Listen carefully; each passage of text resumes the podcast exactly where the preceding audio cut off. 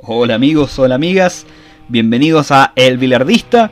En el capítulo de hoy, que es bastante breve, vamos a analizar eh, el inicio de esta fecha, la vuelta al fútbol chileno, Colo Colo contra Santiago Wanderers en el Estadio Monumental. Bueno, vamos con el análisis del primer partido del regreso, primera edición del fútbol chileno, Colo Colo versus Santiago Wanderers, partido que gana Santiago Wanderers 3 a 2 a Colo Colo. Eh, antes de este partido los dos equipos no venían bien. Santiago Wanderers venía como colista, Colo un par de posiciones más arriba, creo que en la posición 14. Terminando este partido, las estadísticas quedan lo siguiente. Colo con 8 partidos jugados, queda con 2 ganados, un empatado y 5 partidos perdidos. Y por el lado de Santiago Wanderers tienen 2 partidos ganados, un empatado y 5 partidos perdidos. Quedan prácticamente con los mismos números. Eh, hay algo súper interesante cómo se dio el partido, eh, que tuve la suerte de verlo eh, muchas diferencias entre el primer tiempo y el segundo tiempo. Eh, el primer tiempo fue mucho más equilibrado de lo que fue el segundo. En ese sentido creo que la, principal variable que influye en el resultado es el dominio físico que impuso Santiago Wanderers como Colo Colo. Ahí las hipótesis pueden ser varias. Eh, algunos dicen que Wanderers el hecho de haber jugado, de haber preparado el partido con, más tiempo, en el sentido que pudo entrenar antes que Colo Colo, dicen que eso influyó.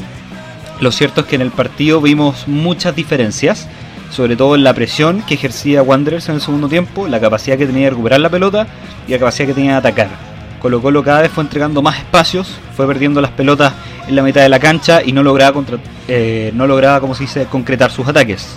Sobre los goles, el primer gol lo hizo Paredes, el empate lo hizo Ubilla, después Leo Valencia puso el partido 2 a 1 a favor de Colo Colo, empató en su Gutiérrez y finalmente el 3 a 2 lo puso también en su Gutiérrez. Con esto, Enzo Gutiérrez queda como máximo goleador de Santiago Wanderers con 4 goles. Y Valencia, por otro lado, queda con 6 goles. Y también es el. Perdón, con 5 goles. Lo que lo convierte en el goleador de Colo Colo en esta campaña. Paredes anotó su primer gol en este campeonato. Sobre los goles, el primer gol de Colo Colo es una jugada por la derecha que arma volados. La juega rápidamente para Paredes. Paredes mete un golazo, un globito sobre el arquero. Eh, entrando al área, la verdad es que fue un golazo. El segundo gol, que fue el empate de Wanderers, eh, fue un mal despeje Colo Colo, termina un lateral, jugada que arma Medel, termina tirando el centro, que Ubilla convierte en gol.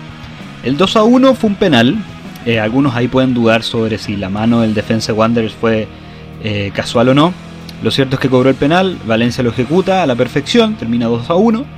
Y acá viene el tema que es interesante, que los otros dos goles de Wanderers prácticamente son la misma jugada solo que por las bandas distintas un centro al área y Enzo Gutiérrez le gana la espalda al, defensor más cercano al, centro y el otro central, ninguno de los dos casos llega a cortar la jugada, así que conecta con total libertad y también mucho tiempo para tirar los centros de parte de Wanderers. En ese sentido, la marca de Colo Colo no fue suficiente, eh, porque si analizan la jugada se van a dar cuenta que no presionan al jugador que tira el centro, y la marca sobre el, en este caso el delantero centro no existe. Entonces remata con, tiempo, remata con comodidad y remata con espacio. Igual hay mucho mérito en el posicionamiento del delantero, ya que como les dije, le gana la espalda del central y además se anticipa al otro marcador. Y bajo esa lógica también es muy meritorio de parte del delantero. Pero hay un elemento que quizás tiene que revisar Colo Colo y es la marca. Ahora, algunas claves tácticas que yo consideré interesantes en el juego de Colo Colo. Primero es cómo se mueve su defensa. Colo Colo normalmente para una línea de 4, eh, con los dos laterales y los dos centrales. Pero a lo largo del partido vimos que generalmente esa línea de 4 se quiebra y se convierte en una línea de 3. ¿Cuál es el defensor que se mueve? Puede ser Hugo Paso o Suazo en este caso, que es uno de los dos laterales. Se mueve finalmente el jugador que no tenga eh, marca de los rivales. Por ejemplo, si la jugada está por el sector derecho, está Opaso, está Insurralde, está Saldivia, el jugador libre en este caso es Suazo, Suazo es el que se libera y avanza al medio campo. ¿Qué logra con esto? Aparte de apoyar con superioridad numérica en la mitad de la cancha, es que además pueda o continuar una jugada de ataque a través de su proyección, o bien eh, ocupar un puesto en el medio campo que permita liberar otro, que en el caso de Valencia, que se suma más a las jugadas ofensivas y de esa forma Colo Colo mantiene eh, el posicionamiento en la mitad de la cancha. Y en las jugadas de ataque, eh, Colo Colo parece usar tres fórmulas respecto al posicionamiento de sus jugadores sobre los delanteros. hay tres instancias. Algunas jugadas de ataque que construye solamente Paredes y Valencia. Ahí el equipo se convierte en una suerte de 4-4-2. Hay otra jugada que es el, ataque normal de Colo Colo con su formación original. Cuando ataca con Mouche, Paredes y Volados. A todo esto hay que destacar a Volados que jugó un partidazo. Y finalmente la otra que arma, que es bajo esta misma lógica de sus tres, eh, de sus tres jugadores en ofensiva, que es Mouche, Paredes y Volados, pero hay una variación. Y es que Paredes puede ser acompañado tanto de Valencia, o Suazo, o Proboste, que en estos casos fueron los jugadores que acompañaron en jugadas de ataque. Y en Volados, si es que Volados no es parte de la jugada ofensiva, puede estar Opaso. Lo que vimos en el partido normalmente y el Colo Colo es que ese equipo ataca con cuatro jugadores normalmente, y en algunos casos con cinco. Eh, hubo casos muy puntuales donde solamente la jugada era paredes con Valencia, que son normalmente los contragolpes, que es la jugada rápida. Pero cuando Colo Colo se instala en el campo real intentando construir una jugada de ataque, tiende a parar cuatro jugadores en posición extremadamente ofensiva. De todas formas, e independiente del resultado, Colo Colo el primer tiempo tuvo un buen funcionamiento. Eh, aprovechó la principal debilidad de Wanderers, que era que el equipo estaba muy eh, muy abierto, muy extenso, había mucho espacio entre sus jugadores, por lo tanto Colo Colo podía triangular bien. Estos movimientos que yo les describía anteriormente se podían llevar a cabo y en ese sentido generó llegadas que no pudo concretar. Diana también atajó muy muy bien. Eh, finalmente eso fue el partido, el primer tiempo mucho más competitivo que el segundo. Yo les diría que, bajo mi opinión, Wanderers, ¿cuáles fueron sus claves para ganar el partido? Como les dije al principio, físicamente superó a Colo Colo, Tuvo mucha, mucha presencia por las bandas, presionaba muy bien.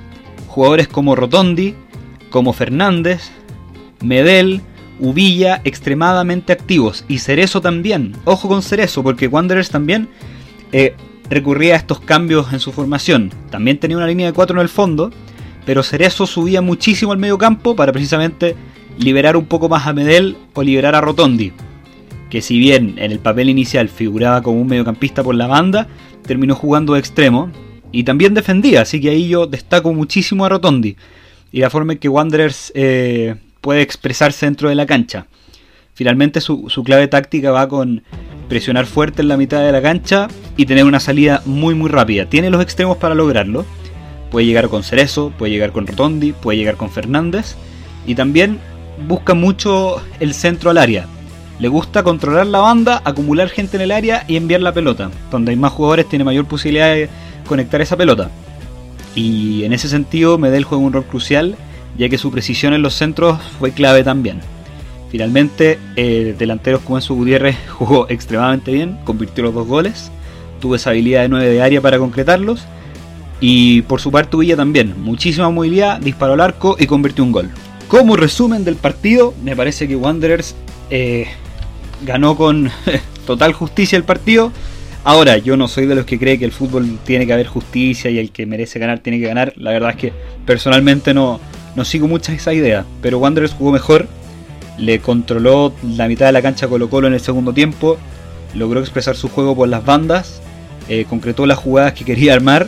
La verdad es que el juego fue extremadamente bueno por parte de Wanderers. Sí tiene algunas falencias, sobre todo en el primer tiempo, en en acortar un poco la cancha, el equipo parece elongarse mucho y eso le permite que le jueguen con espacios, que efectivamente le terminó jugando en contra. Eh, jugadores como Volados aprovechó esos espacios y corrió muchísimo por la banda. Así que también Wanderers efectivamente tiene un trabajo defensivo que tiene que chequear. Es un poco desordenado también al momento de defender y eso se expresa siendo el equipo más goleado hasta ahora del campeonato. Figuras del partido, en resumen, si elijo una de Colo Colo, Volados, 100%, fue el que más jugó, corrió las pelotas, jugaba, daba pases en profundidad, corría él, disparó al arco, buscó centro, siempre tratando de generar el gol. La verdad es que jugó muy muy bien. Y después quizás Paredes porque anotó un golazo y también se mostró muy activo, conectándose bien tanto con Volados como con Valencia. Y por el lado de Wanderers, por supuesto que Enzo Gutiérrez termina siendo la figura, anotando dos goles y definiendo el partido para que finalmente lo termine ganando Wanderers eh, en una campaña para salir del fondo de la tabla. Pero además de Enzo Gutiérrez, yo también destaco muchísimo a Rotondi porque recuperó por el lado izquierdo, hizo jugar en la mitad de la cancha y atacó también como delantero por la izquierda. Así que destaco muchísimo también a Rotondi. Y bueno gente, eso es el análisis breve, ahora que terminó el partido hace poco. eh, lo que sigue en la fecha, se viene Coquimbo con Guachipato y finalmente Católica contra Unión Española. Vamos también a intentar hacer algún resumen sobre eso y también con los partidos de mañana. Así que atentos a lo que vaya saliendo. Esto fue el Bilardista. Que estén muy bien. Nos vemos.